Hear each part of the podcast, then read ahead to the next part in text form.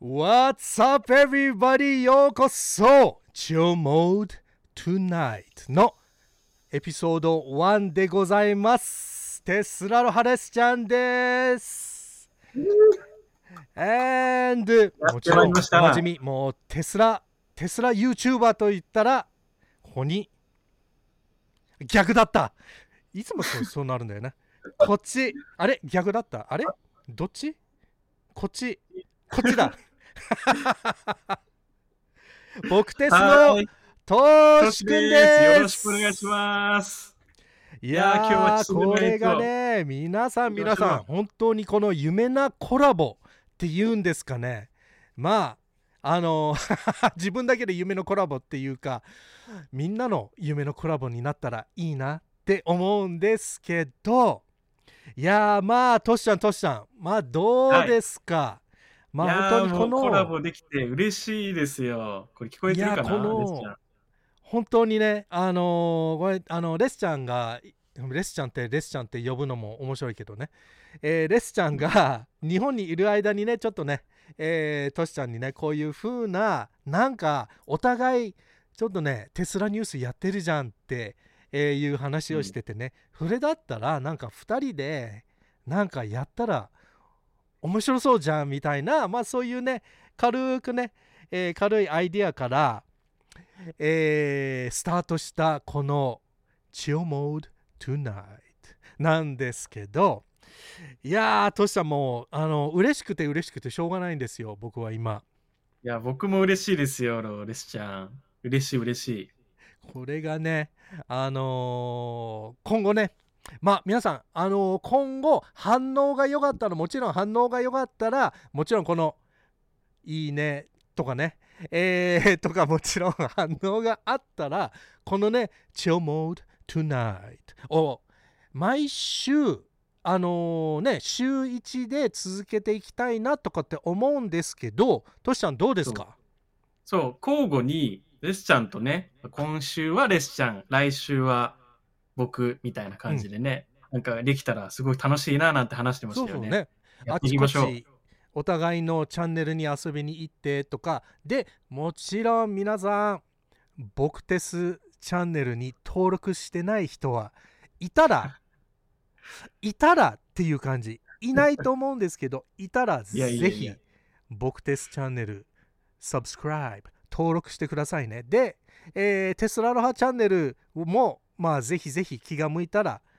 登録してもらってであのーまあたまにねみんなあれ今週はどこのチャンネルだっけとかってね忘れた人はもちろん登録してたらその印が、えーいきますもんね。notification がいきますのでぜひぜひぜひ皆さん登録をしましょうね。はい、いやーまあトシさんあのーまあ今日はね、えーまあ皆さんまず、えーお互いちょっとねニュースの話題がありますけどそれまあニュースにスタートする前にまあ本当にねこのエピソード1っていうんですかね、えーがまあ本当にもう嬉し嬉しくて嬉しくてちょっとねトシさんにねいろいろ逆に質問したいなと思うえコーナーからスタートしようかなとかって思うんですけどまあトシさんどうですか？最近。なんかいいことありました、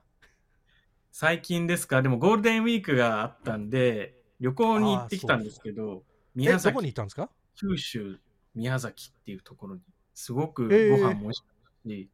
テスラのレンタカーがあったりして、もう日本もテスラ増えてきてるなって、最近本当にどこ行っても思う。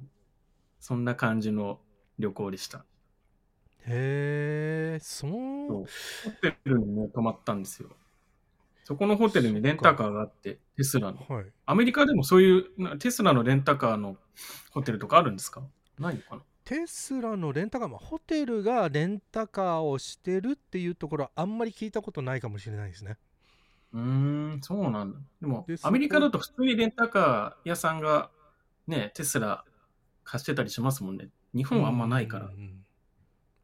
そう、そうです最近の。ね。えー、でも嬉しい。やっぱり日本もどんどん増えてきました、テスラ。うん、東京は、もう今日もなんかそこら辺歩いてたんですけど、めちゃくちゃいます。へ本当モデルするように。ただ、どうなんですかね、九州とかはまだ全然少ないようなイメージはありますけど、でも増えてきた気がする。そうなんだ。まあもちろんね、レスちゃんはハワイにいるんですけど、まあもう何回も何回も言ってる、繰り返しに言ってるんですけど、本当にテスラだらけなんですよ、ハワイは。増えてるんですか、テスラ、ハワイ。増えてる、まあ毎週増えてるっていう感じですね。まあえー本当に。自分のビルでも、あのーくるくるくるくるあの駐車場に回ってる時あまたテスラ増えたみたいな感じでで僕が見てる限り自分の家のビルだけでまあせめて7台ぐらいがあるかなテスラが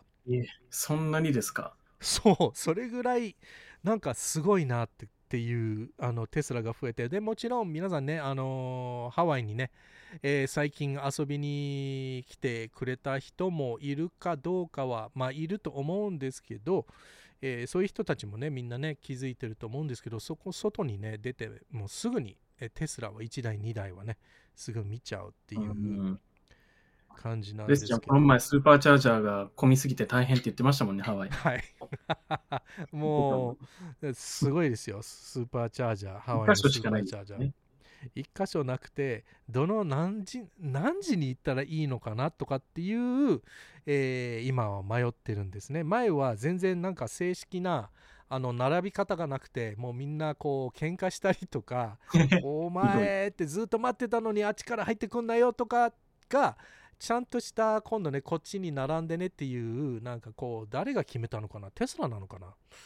うんまあわかんないけどなんかそういう看板とかもできてちゃんとみんな並んでるんですけど、えー自分が行った、えーだけで必ず56台は待ってるっていう感じなんですね、えーそうなんだ。ほんと混んでますね。日本だとまだ喧嘩してる人を見たことはないです、僕。並んでる風景はたまに見るんですけど。あだからそういえばなんで喧嘩って言うとまあちょっとちょっとだけまあこれはニュースの話題じゃないんですけど聞きました？あのアメリカであスーパーチャージャーで喧嘩して、えーそう そう撃たれた人あれその人し亡くなったんだっけ？亡くなってはいないんじゃないですか。なくでも、あ亡くなってないいや亡く 撃たれたってこう笑ってて人亡くなったかまあまあちょっと本当にねそれはあんまりあの良えくないあれですよね。喧嘩になって銃で撃たれ撃たれたってやつですよね。いやさすがアメリカだなと思いました。はい。まあ、本当に。日本はまあね、ただ、あの、まあなんだよ、お前っていう、えー風なレベルぐらいしかいかないと思うんですけど、まあ本当にね、アメリカはアメリカっぽく、やっぱり銃で解決しちゃうんだねって、えーいうことにね、思っちゃったんですけど、いや、すごいね。あ、コメントももう結構来てますよ、レスちゃん。レスちゃんはね日本語の漢字が読めないので僕が代わりに読みます。はい。アロハ期待してます。はい。ありがとうございます。すごいコラボだだって、レスちゃん。わお。あ、ももちゃんもね、アロハだって。ももちゃんさん。ロッシーさん、一つのニュースを二人で語ればより立体感が出ると思います。だそうです。確かに。いろんね、二人の意見出せるから楽しそうですよね。そうですね。あ、宮田さんが、カハラホテルはまだ使えないの？と言ってますよ。宮田さんですか？あの宮田さんがーカールホテルのスーパーチャージャーえスーパーチャージャーがあるんですけどで10しかも12ストールだったっけな？12ストールがあるんですけど not open to the public っていう感じで、えー、カハラホテルのお客様だけ専用のスーパーチャージャーです。スーパーチャージャーだけど専用なのがあるんですか？そう。あのーそんなのあるんだ。ちょうどね、カハラホテルの駐車場の中に入ってて、駐車場に入る、まあもちろんね、お金払ったら入れるんだけど、えーっとね、まああの特にレスちゃんは行ったこ行ってはないんですよね。えーん。なので、これは全部聞いた話だけなんですけど、はい。まあ、勝手にお金払って、で、プラススーパーチャージャーのお金を払ったって言ったら、まあ、それはちょっとね、っていう感じで、まあ、カールホテルのパーキングが高いんですよ。えー、初めて聞きました。はい。っていう。はい。っていう感じなんですけど、はい。皆さん、まあ、こういう感じでね、あのーまあ、このニュース、早くニュースを出せよって思ってる人も、まあいいじゃないですか。いると思うんですけど僕もちょっとね、勝手にお酒飲み始めちゃってますけれども。はい。まあ、これはね、で、あのートシちゃんはもう酒が始まって、レスちゃんはね、これ今、あの、ハワイはね、夜中過ぎてるんですよ。なので、半分寝ぼけてる感じなので、まあ、酔っ払ってるみたいな感じで、一緒、一緒だと思うんですけど、とりあえず、こういう感じな、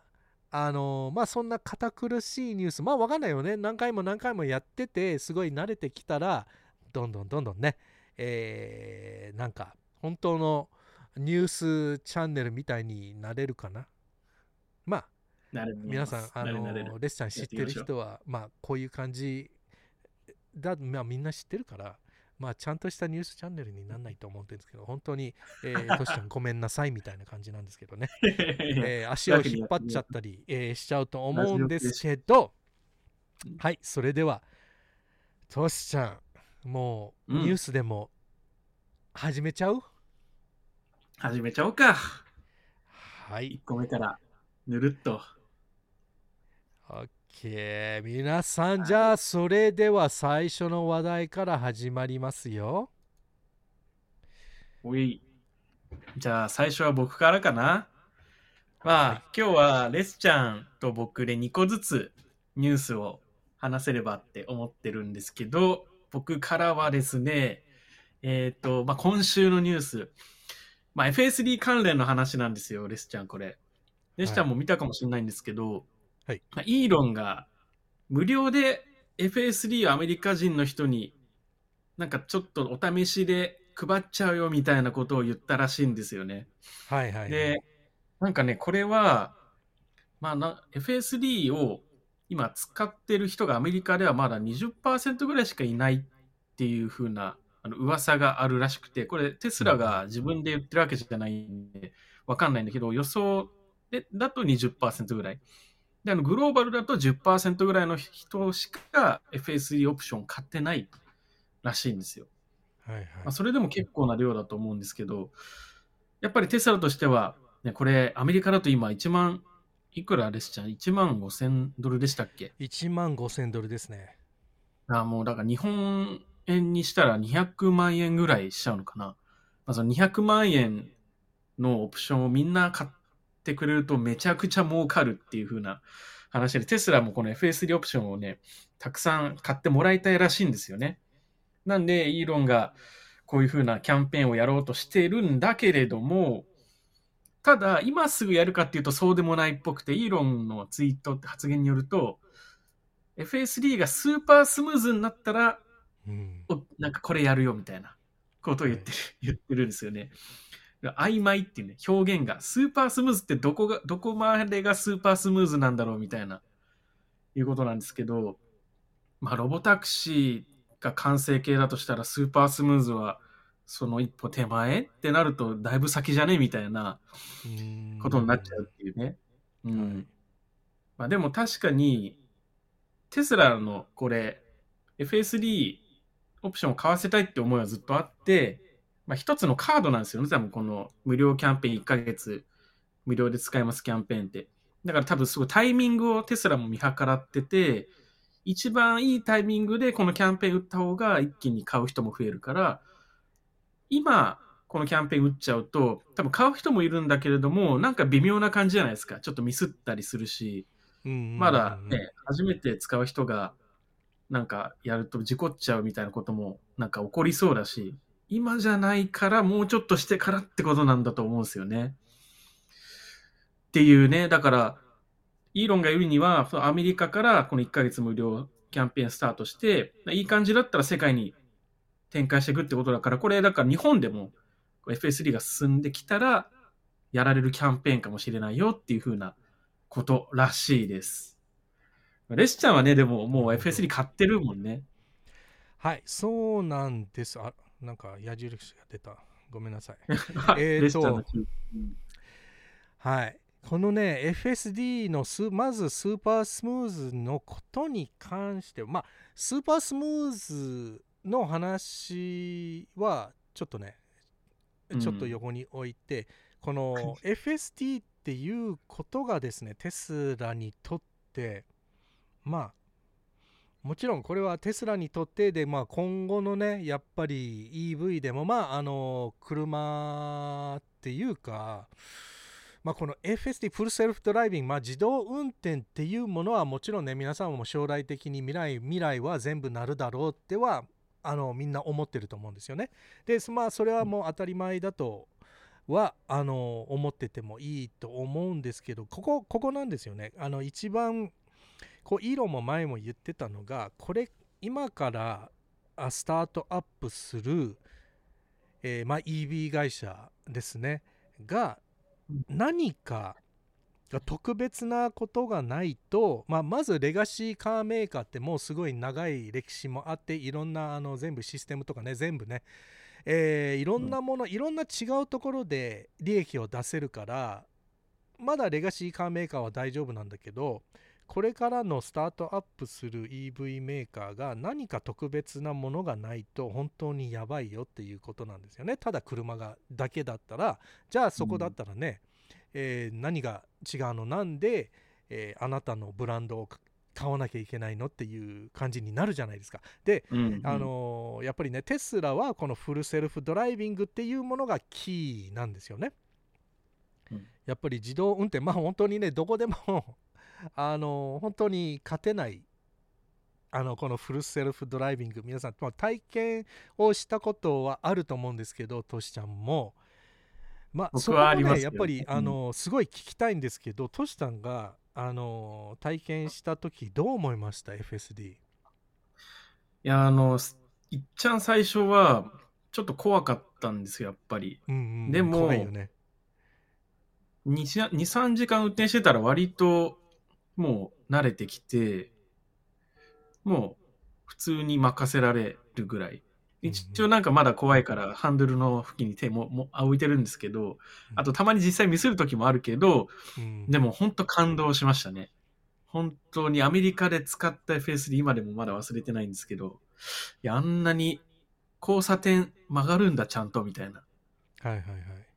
最初怖かったんですよ、交差点も。でもなんか割と大丈夫みたいな。本当にすごい。皆さん、まあ、あんま体験されてる方多くないと思うんですけど、FSD ベータは。実際、皆さんもしアメリカに行く機会あったら絶対、トゥーロとかで借りて体験してみてください。本当にすごいですよ。で、レッシャーも言った通りそうですよね。その、車メーカーがいろいろ EV 出してますけど、今後の車選びって、その EV の加速が滑らかだとか、航続距離がどうのこうのみたいのってあんまりもうみんないい感じになってきてそこまで差別化の要因にならなくて、やっぱり次の差別化要因ってこういうふうな自動運転だとか、車内の、まあ、いろんな新しい先進的な機能、コンピューターとしてのなんか機能だとか、エンタメだとか、そういうところが大事になってくるんですよね、きっとね。うん。だから本当に、ですが、最先端の、そういう意味でも両方最先端行ってるなというふうに毎回思います。でもレスちゃん普段からフェイスリー使ってるから、ね、そこら辺もよくなんか身に染みてるんじゃないですか。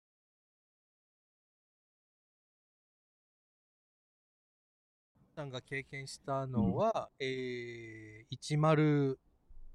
点なんちゃらだもんね。FSD ベータのバージョン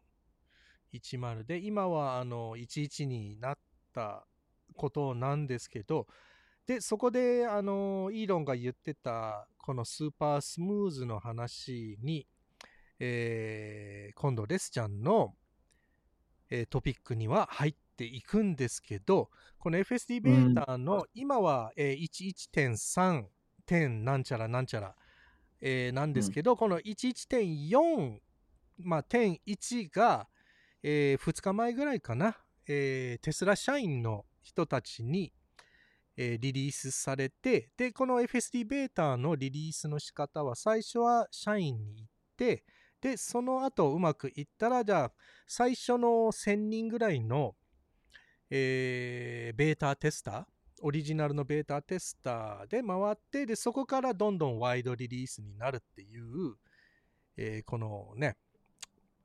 リリースの仕方なんですけど、イーロンも言ってて、この11.4は結構メジャーな、えーっと、進化をしてるって、えー言ってるんですね。まあ、で、この11の話なんですけど、レスちゃんも、あの、日本から帰ってきた時10のバージョンでやっとテストできて、で、まあ、あの、良かったんだけど、結構ちょっと微妙なところもあったなっていう風に感じてたところもね、いっぱいあったんですね。まあ、あの、11になったら、そのシングルスタックっていうことになって、このシティ、えっ、とね、シティドライビングと街の中のドライビングと高速の、えーまあ、そのソフトウェアが別々だったんですよね。なので、えー今までずっとアメリカでもこの高速で走ってた、えーまあ、FSD っていうよりもオートパイロットなんですよね。皆さんが使ってるオートパイロット、そんなほぼ変わんないんですよ。なので、そのずっと4年間ぐらいそんなに進化しなかったその FSD、まあ、オートパイロットがやっとこのバージョン11になったら全部一つのソフトウェアスタックになったっていうところだけじゃなくていろんなすごい進化がしたことがあったんだけどあのーこのバージョン11がマジやばかったんですよ。なんかえ、そんなに変わるんですか？ねえって思う思うんですよね。だけど、別に、そう。うんめっちゃ変わったんだとこよ。自分だけで思ってるだけですごい変わったなっていうこともあってまあもちろんねいろんな、あの FSD って面白いところはあのもっとねいっぱい人が使ってたらもっと良くなるっていうことで全部データをもちろんねえー集めてるじゃないですか、テスラが。だから、あの、例えばカリフォルニアだったらね、まあ、カリフォルニア、テスラの本部で、えーデータがすごいいっぱいあるんですよね。で、ベータテスターもすごいいっぱいいて、で、ハワイは、そんなにベータテスターがいるかっていうか、まあ、あちこちいると思うんですけど、そこ、そこまで使ってる人もいないかもしれないかなって思うんですけど、まあ、anyway、この11になったところで、結構ただあの高速に乗って降り降りるだけのスムーズさだけじゃなくてないろんなところが、あのー結構ね今あの11になって結構メジャーなリリースってずっとイーロンが言ってたんですけどすごい感じてたのが、このまあスーパースムーズってえートシちゃんが言ってたあのーことなんですけどね、このバージョン11はですね、もうテスラは今の FSD の調整してるところがそこなんですよね。もうベースが結構できてあって、今は少しと少しともっともっとスムーズにスムーズにっていう調整をしてるんですよ。なので、びっくりするぐらい、テスラの FSD はここまで来てるんかいって、えーうんいうふうにはなってるんですねって言ってなってると思うんですねって言った方がいいのかな。は いいや、いいと思います。あ、レスちゃんコメントで、レスちゃんの声がちょっとちっちゃいらしいです。ちっちゃいんですか？もうちょっとだけみ大きくしてほしいですってコメント来てます。了解です。みんみんみんみんみんみんみんどうですか？はい。まあ、こんなもんかな？どうですか？聞こえます ?OK。はい、はいありがとうございます。皆さん、あこういう10コメントもすごい大事なので、もっと言ってくださいね。聞こえないよとか、ぐだぐだしてるよとかね。はい。っていうか、でもまあ、はいレスちゃんの話につながるんですよね、ここからね。だからその11.4が。はい。そのあの11.4が、まあ、あの、リリースになって、で、この11は、まあ、別し、別として、じゃあ、このバージョン 12? 12になったらどうなるの？っていうことは、イーロンがえーまあ、まだまだ、あのーバージョン11が続くんですけど、バージョン12になった時は、この FSD ベータが End-to-End AI になるって言ってた。バージョン12がもう来るっていうことですね。今バージョン11の FSD だけど。そう。だけど、まあ、このバージョン12はね、いつ来るかわかんないんですけど、この来るときはもう end-to-end AI になるんですね。でこのエントゥエン AI って何かというとですね、これは皆さんすごいんですよ。皆さんみんなあのチャット GPT とかいろいろ今はすごい話題になってる AI があるじゃないですか。ミッドジャーニーとかね、いろいろ。うんまあ、経験してる人も多いと思うんですけど、で、これからの、まあ、本当に AI の時代も、これからね、将来的にどうなるかってわかんないんですけど、この FSD の End-to-End AI っていうとですね、この End-to-End AI は、このテスラの FSD システムはもう全部、全部のデータ、このセンサーデータ、カメラからのセンサーデータやら、全部アウトプット、まあ、インプットされてるデータが、うん、AI がそれを全部読んで、もう人間が間に挟まなく、この AI が全部判断してくれるっていうことなので、なので、いろんな、あのー運転してる間に、まあ、本当にいろんなことが起こるじゃないですか。そこが、あのー本当にね、まあ、あの、FSD で乗ってるときは、何が怖いかというと、この隣の車が何をするかって、で、そこで、この FSD がどういう反応をするかっていうのが一番怖いんですよ。なので、うんあの夜とか車が全然ない時に FSD 乗ってたらすごいこうなんかあんまりハラハラドキドキとかしないんですね。なんか変なところに突っ込むとかは本当にめったにないんで逆になんか変車が突然に入ってくるとか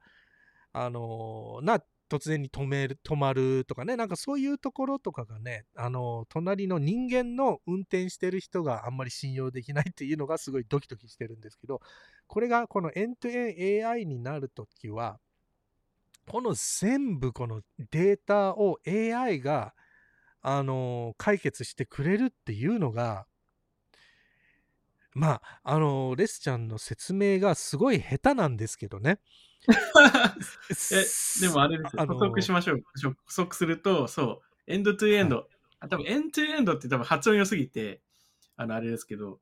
あれですよね。だから、今、テスラって、FSD のこの AI の部分って、はい検出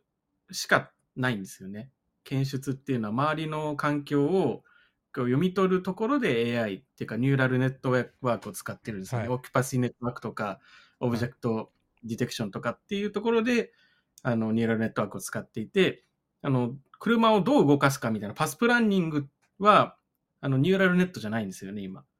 いあの、何？モンテカルロ法、まあ、いろんな、どのパターンがいいんだろうっていうのを、まあ、プログラミング的にこう決めてるっていう感じなんですようんうんね。でレスちゃんもさっき言ってた、その、隣から急に飛び出してきた車とかっていうパターンを一応、あの、入れておいて、その時が来たらそのパターンが来たなっていうので、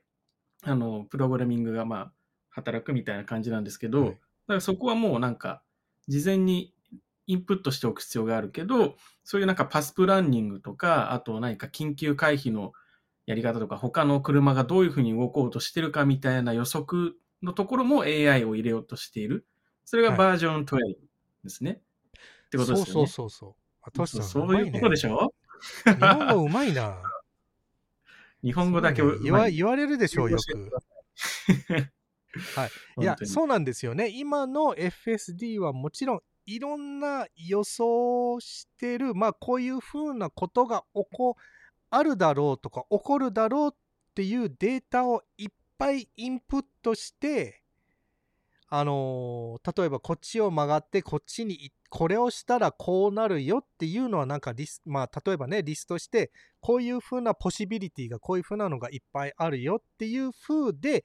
あの FSD をこうが判断してるんですよね。あこっち行ったらこうなるかもしれないとかこうデータがあるんだけど AI になるともうそこでもうあのリアルタイムでもう全部考えてくれる本当に AI って人間のね脳みたいな感じでその、うん起こ起こってるハプニング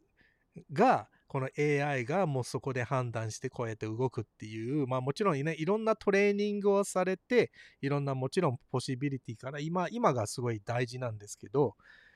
まああの本当にね道場がオンラインになったらそうなったらもうあのバージョン12に近づいていくのかなとかって思うんだけどうん。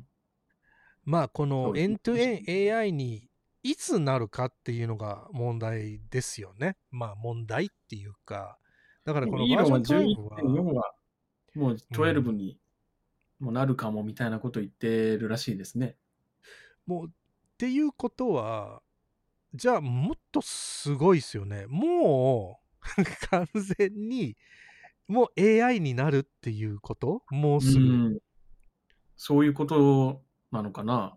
もう結構近い将来、はい。エンドトゥエンドのニューラルネットを入れるっていうことになるのかな。でもそうなるとすごいですよね。相当賢くなるというか、今ってやっぱりその改善改善でなんかちょっと不安なパターンをデータとして吸い上げて、なんか人力で、あちょっと危険なパターンはこれだから回避策入れとこうみたいなので、うん毎回付け足し付け足しでやってるけど、それがもうチャット GPT みたいに、あの、なんだろう、何かを予想するってことがもうできるようになるから、別にいちいち人間がこの危険なパターンを入れなくてもデータは大量にぶち込んでおけば、もうなんかそういうのも勝手に学習して回避するようになったりとか、なるで。もう結構1年以内に来るんじゃない？ですちゃん。そう、でも僕が知りたいのは、た例えばね、チャット GPT とか使うときは、なんかあの質問を入れるじゃないですか。なんかあのインプットして、で、そこから、まあいろんな、まあインターネット、インターウェブ、インターネットを全部見て、で、なんか答えが出てくるっていう、なんかすごいラグがあるじゃん。でも、自動運転とかなると、このラグがすごい危険なことじゃないですか。なので、もうリアル、もう本当にインスタントで判断を出さなきゃいけないっていうことで、それを、まあ本当にね、そこまで僕はエンジニアじゃないから、どうやってなるのっていうのがすごい不思議で、うんでも、そうなれ、なれるのが、今の時代でこうなるポシビリティがあるのが、すごいなって思うんですけどね。どんだけなスピードで、この AI が判断してくれるって、このスピードがすごいなっていう。きっことの今ほら AI でチャット GPT を皮切りにすごい AI 競争が始まってるじゃないですか、各社で。イーロンもなんか AI に火がついちゃって、なんか、トゥルース GPT 出すとか、もうちょっと話ずれちゃうけど、うん。イーロン今 AI すごくハマってるから、このテスラの中でも AI を本当に最優先事項にイーロンは添えて、あの、もうどんどんやれって言ってるんじゃないですか本当に。うんまあずっとあのテスラはね、リアルタイム AI の研究をずっとしてるんだけど、まあすごいな効果がこれだろうなって思うんですけど、うん。あの、まああの、イーロンもね、今言っててちょっと A- AI もちょっと気をつけなきゃいけないっていうこともイーロンも言ってますよね。このまんま、うんあの、何もレギュレーションっていうか、規制みたいなものが作んないと、あの、いろんな人がいろんなことで、あの、ね、やっちゃって、うんあまりやりすぎてって言って、ターミネーターができて、みんな人類が、ね、みんな人間が殺されるっていう、っていう感じなんだけど。あります。うんありそうですもんね。急に賢くなりますからね、AI って。本当に。だから、まあ、あの本当にこれからの未来の、これが、まあ、また、これもまた話がずれるんだけど、これから一番最も、まあ、あのこれがね、映画の話にするとね、オッペンハイマーっていう映画聞いたことある、まだ、あの、これから、あの出る映画なんだけど、あの、クリスティファー・ノーランの、えー監督の映画なんだけど、オッペンハイマーって、あの、核爆弾を開発した人なんだよね。第二次世界大戦の時の。まあ、日本人もね、すごい影響がある、まあ、このオッペンハイマーだけど、あのーこのね、一つ言ってた、なんか、あのーなんだっけ、予告に、一個言ってたのが、このな、まあ、軍の人がオッペンハイマーに聞いたのが、この、この、まあ、あの、このアトミックボムを開発したところでもしかしてこの世界を、あの、人類を、ね、破壊できる、えー可能性が、えーできちゃうの？みたいな、まあそういうふうなね、えーことを聞いて、まあ可能性はゼロではないっていオッペンハイマーが返したのが、ゼロではないってどういう意味だ？みたいな感じなんだよね。だから、うん。あの、今後の AI もそれなんじゃない？っていうことで、もちろん使い方によっては、あのね、大丈夫だけど、本当にこの AI が この人類アニメーター。そう、ターミネーターのワールドになるのは、あ可能性はゼロではないっていう風になると、本当に真剣にね、えー進んだ方がいいんじゃない？って、えーいうことなんだけど、まあ、これはね、あの 話がね、はい、ずれていったまあ、んですけ FSD ど、からね、広がっちゃったけど。はい anyway だかでもねはい、あどうぞどうぞ。フリーマウントセルフドライビングで事故を起こしたら保証されるんでしょうかと。どういうことだこれは。まあ、FSD で、フリーマウントの、あれ、訳し間違いかな？フルセルフドライビング、FSD で事故を起こしたら保証されるんでしょうか？いや、あの、基本的に自己責任なので、今のところはレベル2扱いなので、これはやっぱりドライバーの責任になるということですね。で、今まで別々に見ていたテスラ系 YouTuber の方々がお友達になって、えー輪がつながっていくのが楽しいです。私は DV、テスラを全面的に応援しますってコメントも来てます。ありがとうございます。ありがとうございまお、す。くまねこさんから、FSD ベータがバージョン12になったら、ハードウェア3で動き、動きますように、とのことです。ああ、確かに。うんでも、ちゃんとね、ハードウェア3でも動くように、さすがにそのあたりは作るんじゃないですか？うん、それは、うん、全然、あのー問題ない。まあ、問題ないっていうか、問題ないと思うんだけど、そうそうそう。で、今はね、あの、FSD ベータ11では、あの、本当にね、普通の道路とか行くのは、もう本当に問題ないんですよ。これマジで。道路で走ってるのは問題ない。何、FSD、今はね、できないことは、例えば、どっか駐車場で止まってるところからスタートなので、駐車場ね、パーキングスペースから出て、駐車場をナビゲートして道路に行くっていう、そこのところができないんだよね。ああ、そう。で、そこがもしかしてハードウェア4かなって思うんですよ。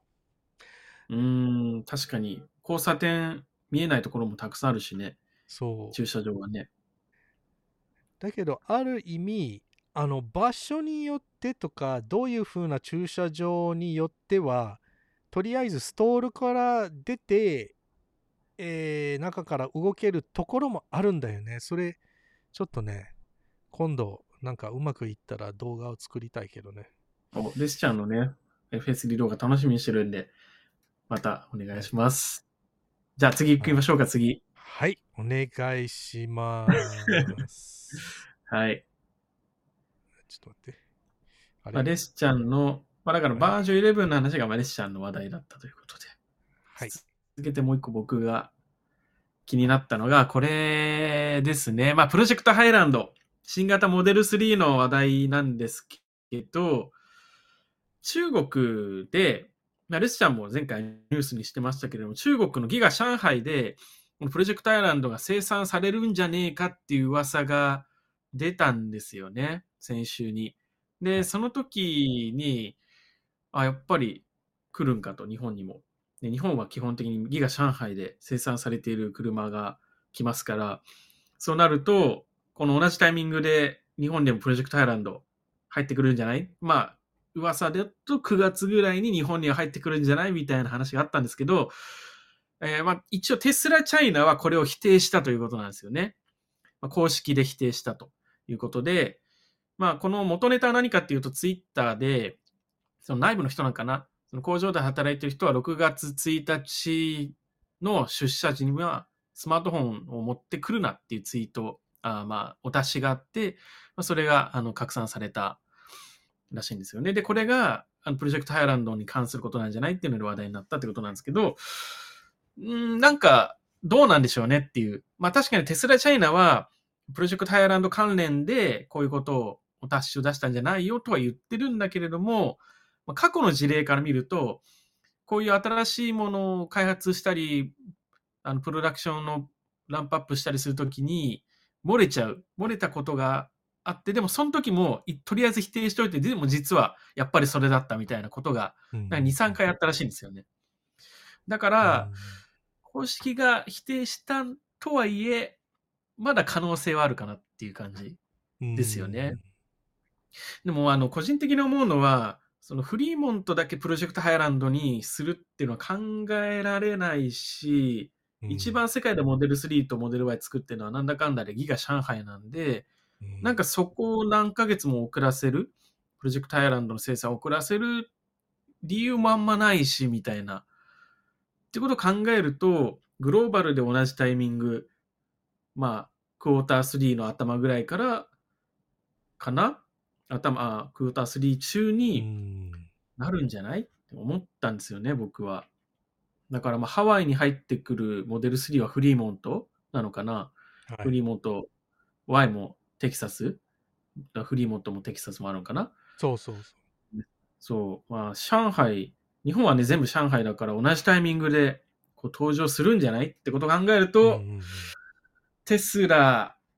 を夏ぐらいに買おうとしてる人は、そのタイミングを見計らった方がいいですよねっていう、まあ、グローバルで。レスちゃんの周りの友達とかもいる、います ?3 とかあ3を買おうとしてる人。思いとどまらせた方がいいんじゃないですか？なんか。うん、まあないね。でも、あのこれもまあ当たり前かなとかって思うところは、やっぱり今、あのこれを、えーえ、ディナイって日本語でなんて言うんだろう否定？う。否定しないと、セールスが、あの止まっちゃうよね。そうだね。モデル3の現行型のモデル3が売れなくなっちゃうもんね。そう。確かに。で、テスラもね、前もこういうふうなこともあったんだよね。こういうふ、あの、ああれ何に関してだったっけな。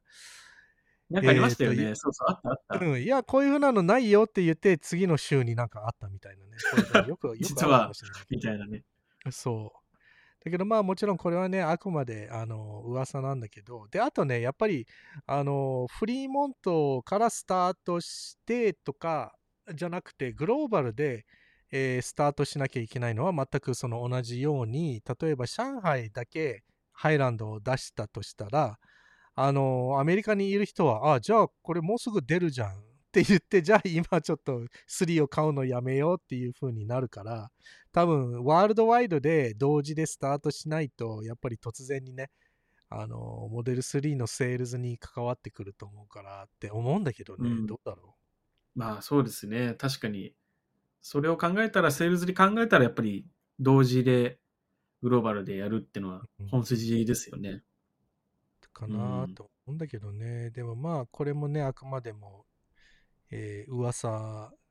まあ噂だからね。そうそうそうそう。でも中国ってほら、あの、iPhone も最初はあんまりリークとかなかったけど、最近は iPhone なんて新型出る前になんかもうバンバン全部全部出てちゃうみたいな。そうなんですよなんかね。テスラもそういう感じになってきてる気がするんですよね。ああ、かもね。あの有名になってきて、大きくなってきて。うんうんうんうん で、考えるとやっぱもうリークがどんどんね、うんあの信憑性が高くなってくる、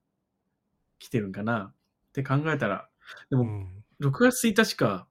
で、プルプリプロダクションがもし始まってるんだとしたら、うん本当にもう夏に来そうですね。楽しみだな。タイミング的にはね、なんか合ってるよね。うん。6月からスタあーまあスタートして本格的にって言ったらその何ヶ月後になったら、ねうんクォーター3の終わりぐらいかクォーター4の始まりぐらいにねうん。もうテスト機も回ってるし、うん。そう。うん、まあこれ、スタイルが変わるのもそうだけど、僕が一番気になってるのはやっぱりハードウェア4が入ってくるねから、どう変わるんだろうっていう。そう、それとキまあャ、スアメリティングと、カのフェスリーベーターの人たちは一番楽しみにしてるんじゃないですか。ね。日本はあんま関係ないけどね、ハードウェア3だろうが4だろうが、もうなんか、機能があんまりないから。そうだよね。あれ、あとね、どのバッテリー使ってるかとかね。うん。確かにね。どういう感じのチャッシーはどういう感じになってるかっていうふうには気になるんだけど、うんうん。まあ、まあ、多分うん、うん。あの、Y によってフロントかリアかフロントとリアキャスティングになるかなとかってなると思うんだけどね。うん。楽しみですね。なんかう本当に。出てきたらまた、やいのやいのやりましょう。ニュースで。ね、この、あのリークした写真、どう思います？それが本当だとしたら、今はちょっと手元にその写真がないんだけど、ちょっとかっこいいなって僕は思うんだけどね。まあ、僕もかっこいいとは思いますね。ぼどっちって言われたら、でも、まあ、結構新しい方僕好きかもしれないですね。うん。まあなんか今風っていうか、うん。ね。まああれですよね。ニオとかに似てるのかな、デザインが。ちょっと目が細くて、最近のトヨタ車っぽい感じというか、なんなんかね、シュッとしてますよね。でもあんま個性的には、個性はなんか失われた感はありますけどね。どうなんだろう。う。まあね。好みだけどね、もうこれに関しては。はい。確レスちゃんはどっちちがいいんですか？いや、本当に、まあ、あとはね、まあ、あの、かっこいいなって思うんだけど、まあ、あとレスちゃん、新しいもの好きだから、新しいからいいなって思うのか、本当にかっこいいって思うのか、よく自分でもよくわかんないんだけど、あのね、2つえか変えるんだけど、どっちにするって言ったら絶対新しい方にするから。いやいや、そう、まあデザインはね、うん昔の方がいいっていう人もいるかもしれないけど、さっき言ったように僕はあの中身をハードウェア4とかカメラとかなんかいろいろ変わってるじゃないですか。そっちがあるから、はいはいはい新しい方がや、あまあ確かにね。うん。確それはあかに。りますよね。うん、それは言えてる、言えてる。コメントで、中国の方はリークがお金になるから秒速でバレちゃいますねって言ってます。ああ、宮田さん、なんかそういうの、なんか経験があるんですか？えーなんかリークしちゃってお金もらったことあるんですか？宮田さん。宮田さんね、なんか、そういう悪い商売してるのかな、宮田さんは。うん、宮田さ早くインテルんだったら、まあアークのマップイメージ。うん、かもしれないってね、うん。思っちゃうかもしれないけどね。はい。ロッシーさん、右ハンドルはいつかなってね。右ハンドルもだからね、ギガ上海が生産始まったら一緒に出てくるんじゃないですかね。うーん。とのことです。はい。ということで、まあ僕のちょっとネタは以上なんですが、最後にレスちゃんのネタがあるということで、はい。で、まあ、あのー今回の最後の、えー話題なんですけど、まあ、これも自分のニュースチャンネルでは、えーまあ、ちょこっと話した、えーことなんですけど、もうこれもね、2日前ぐらいテスラが、えーこのリチウム精錬所の起工式があったじゃないですか。うん、うん。はい。で、このリチウム精錬がテスラが自分でやるのっていうことで、まあ、あのーこのね、テスラの、まあ、英語で言うとバーティカルインテグレーションなんですけど、あの、日本語でググったら、そう、垂直統合、ね、は、これテスラすごいなってこと思って、うん。うん。もちろんね、この、このテスラの、えっ、と、垂直統合は、まあもちろんね、最初からスタートするのはこのバッテリーのプロダクションですよね。本当にあの、この他のメーカーさんは、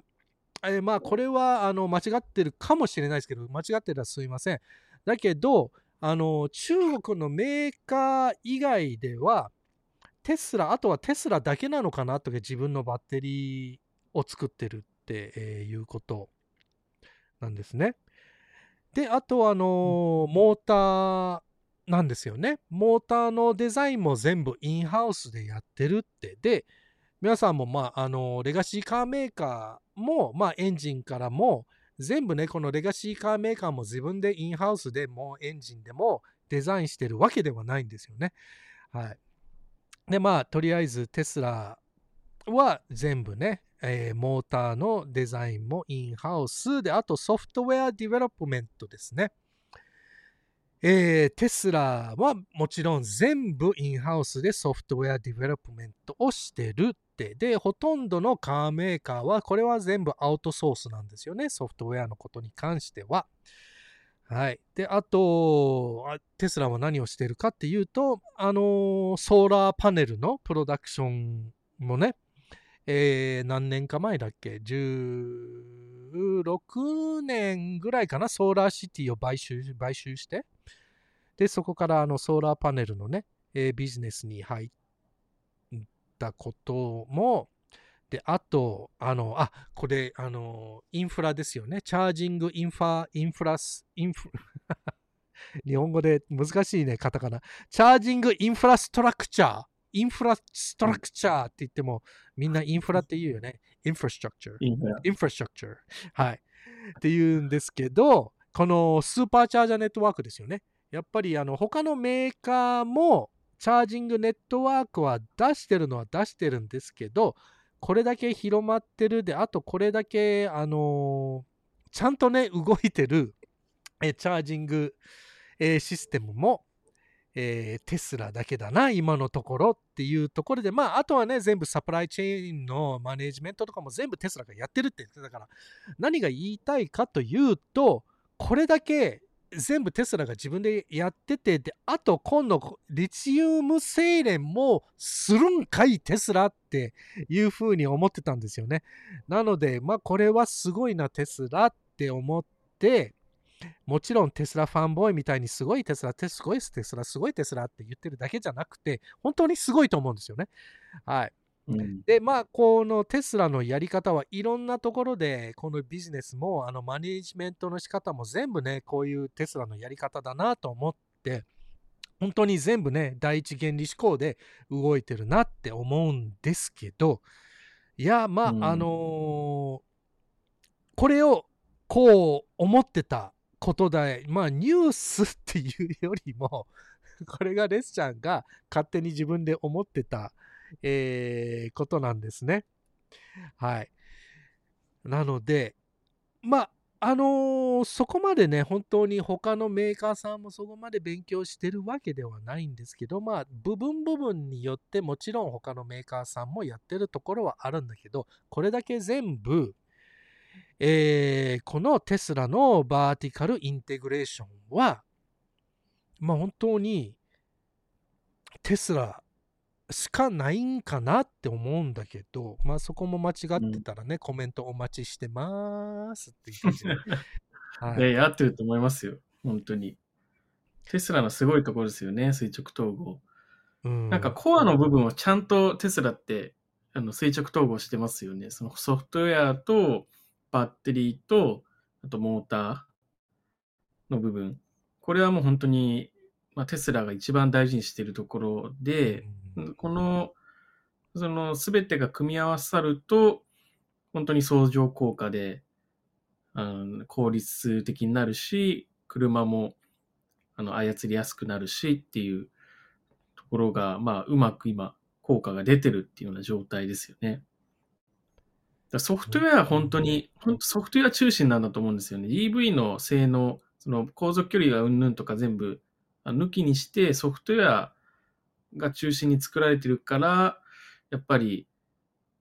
考え、車の作り方がなんかもう他とは違うってよく言われてますよね、レスちゃんね、これ。いや、まあ本当にこれは第一原理思考ですよね。やっぱりあの、う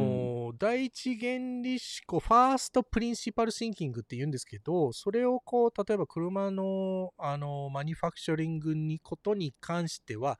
ただこう、今まで作ってたやり方からのベースからスタートするんじゃなくて、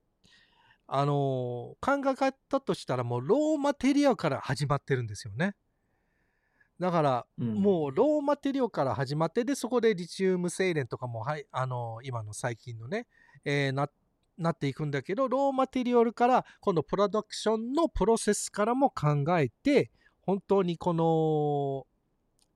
この鉄をどうやってあのフレームにチャッシーにあのするかっていうカッティングとかこう曲げ方とかカッティングとかウェルディングとかも全部そこからの考えで始まってでそこが全部この、えー生産のコストにつながっていくっていうできるだけこうコストダウンしてい、えーく感じなんですよね。なので、うんあのー本当にそういう風な考え方をしててテスラが今は本当にこのプロダクション生産ノウハウは多分世界一だなってこって思うんですよね。うん。いや、本当に。だから今言ったように、テスラのコアはソフトウェア、バッテリー、それからモーターじゃないですか。うん。で、今、レスチャー言ってた、その、この前のニュースの、リチウム精錬所は、そのバッテリーの部分で、もうバッテリー素材から掘って加工して、もう全部自分たちでやった方が、あの、クオリティとコストコントロールもしやすくなるし、いいじゃんっていうので、で、やっぱりあの、バッテリーがないと EV 作れないから、本当バッテリー大事ってテスラ、ちゃんと分かってますよね。なんで、そこら辺はもう本当抜かりなくやってるっていう。で、なんか最後の方、実際にバッテリーパックが出来上がった後のその制御の部分では、まあソフトウェアがまたそこ入ってきて、最後のところでソフトウェアのところの相乗効果も出てきてっていうので、本当になんかもう大事な部分を本当にしっかり抑えてるなっていう。で、それでいて今までの車作りの、なんだろう、あの、シャシーがどうとかっていうの、結構それは別にどの車メーカーもうまく作れると思うんですよね、シャシーとかって。でも、そこでも、コア、コアではないんだけれども、そういう周りの、あの、必要な大事なパーツの部分も結構本気でやってるっていうのすごいですよ。ギガプレスや入れてみたりとか、なんか、新しいバッテリーのストラクチャー、あの、ストラクチャーバッテリー、シャシー作ってみたりとか、なんか、意外とテスラって、そのコアの部分だけで終わってるかと思いきや、いろんなところもどんどん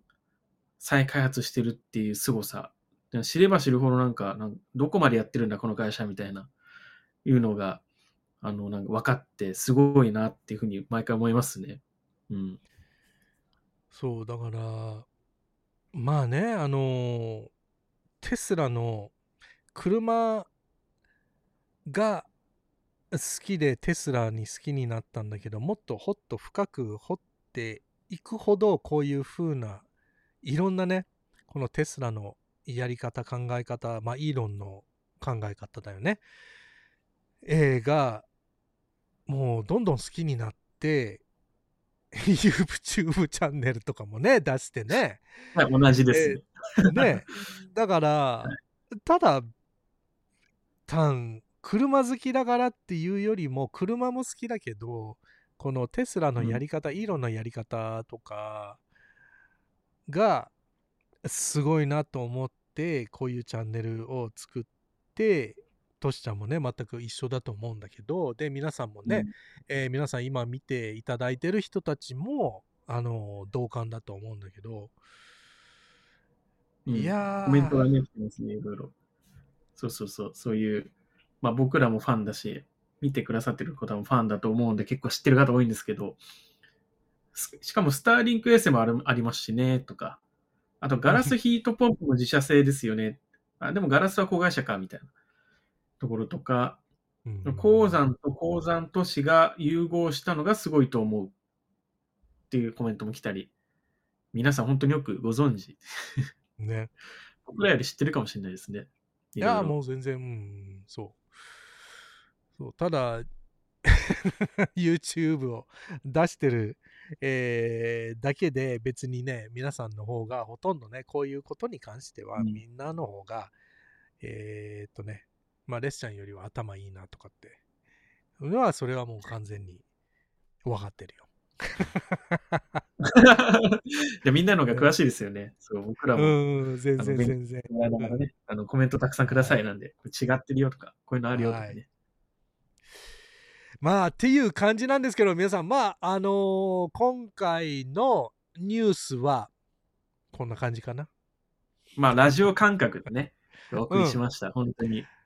はい。だから、まあね、これ毎週、ね、ちょっと1ヶ月ぐらいやってみたいなって話してるんで、ねですけど。あのーそうだね、面白かっ面白かった？みんな面白かった？まあ、あれですよね。ラジオ感覚なんで、まあ、この時間はほら、あのーちょっと家事しながらとか、なんか作業しながら、隣で再生しておくみたいな 感じで聞く、聞いていくのがいいかもしれない。はい。まあ、あのーレスちゃんもね、トシちゃんもそうだと思うんだけど、こういう風なやり方は初めて。えーで、お互いもね、ニュースとかも、ね、ニュース情報とかも集めて、えーまあ、こうお話をして、で、まあ、ちょこっとね、自分の意見をこうやってこう、入れてる感じなんだけど、他の人のね、こうやってなんかこう、あのーバトンタッチみたいな、あのーね、まあ、宮田さんがいるからテニスみたいな感じでも面白いですよね。うん。面白い。いろんな話題がね、ポポンポンポンと話しながら、なんかライブ配信、もう結構初めてだったんで、このコラボで、ザックバランに話すのはね。そう、皆さんはどうですか？このコラボは続けてほしいですか？これはね、もちろんね、皆さんが続けてほしいって、えー皆さんのためにやってるっていう感じ。なんかそれ言い方なんか偉そうかったかな？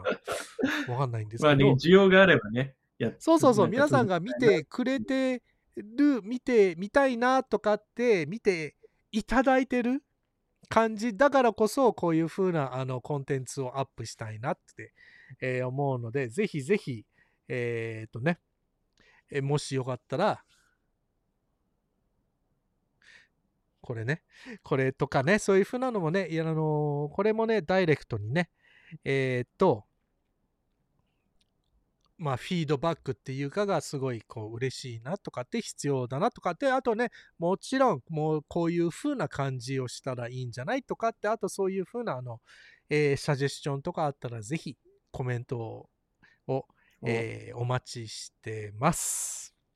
面白かったよとか、続けてって来てますよ。あありがとうございます。まあもうちょっとあれあのトシちゃん時間はどう？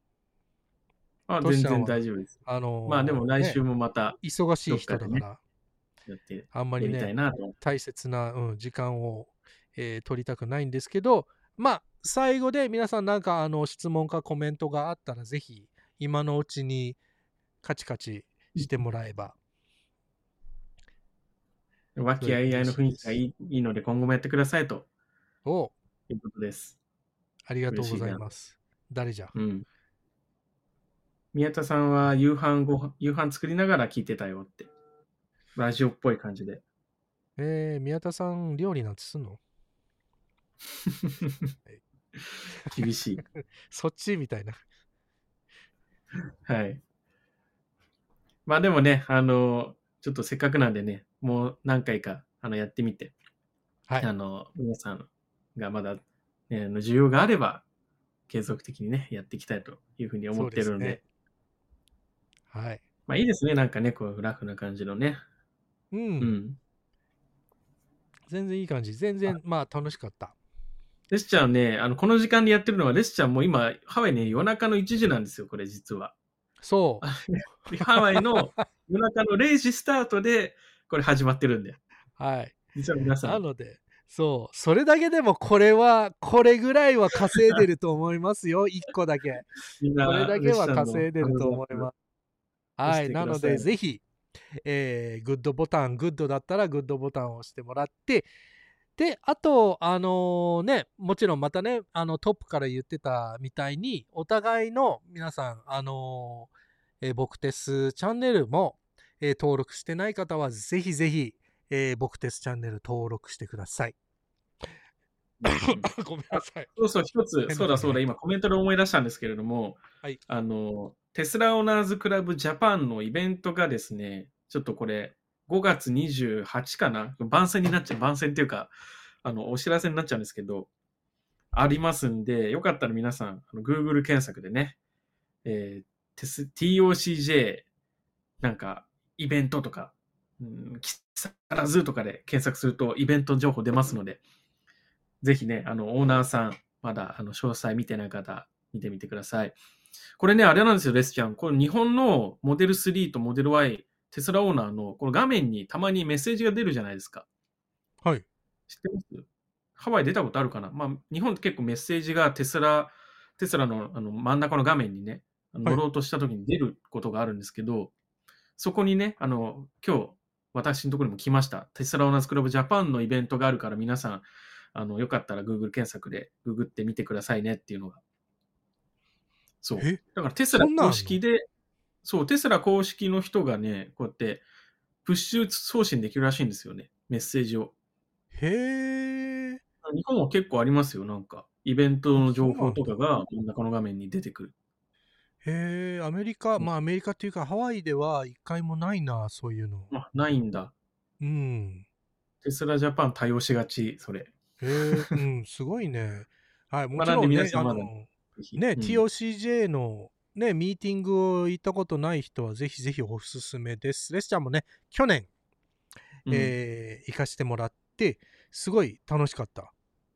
でもそう同じ場所なんですよ、今年も。で、今年はもちろん、トシちゃんも行行きますよね。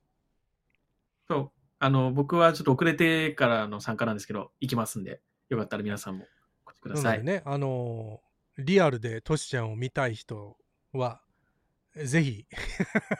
TOCJ の全国ミーティングに。でね、そういう時もね、あの声かけて、ね、みんなもね、あの、YouTuber とかもね、えーみんな、あの、あー、あの、YouTube 見てますよって、こうね、言ってくれたらすごい嬉しいんですよ。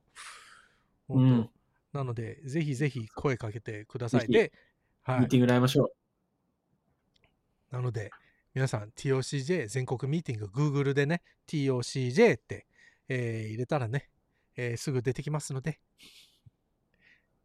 う。その通り。はい。ありがとうございました。番宣でした。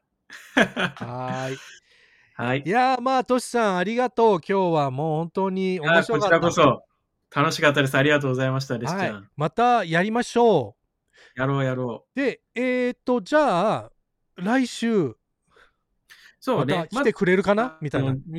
古いなえ来 来てく週れるかな？はどうしようか？来週は、まあ、ちょっとまだ時間決まってないんですけど、また皆さんにアナウンス、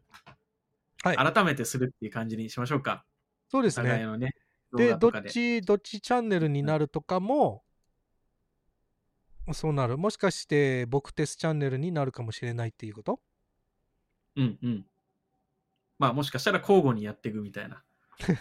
ことで、次回はちょっと僕のチャンネルでうん。ね。やるかもしれないけれども、そこら辺もまあ、まあ、多分決まった。そうですね。なので皆さん登録してください。そしたらそういうあのーまあ登録ししてるもするのもそうだし、えーまあ、次のね、あの新しく出てくるコンテンツのところでもね、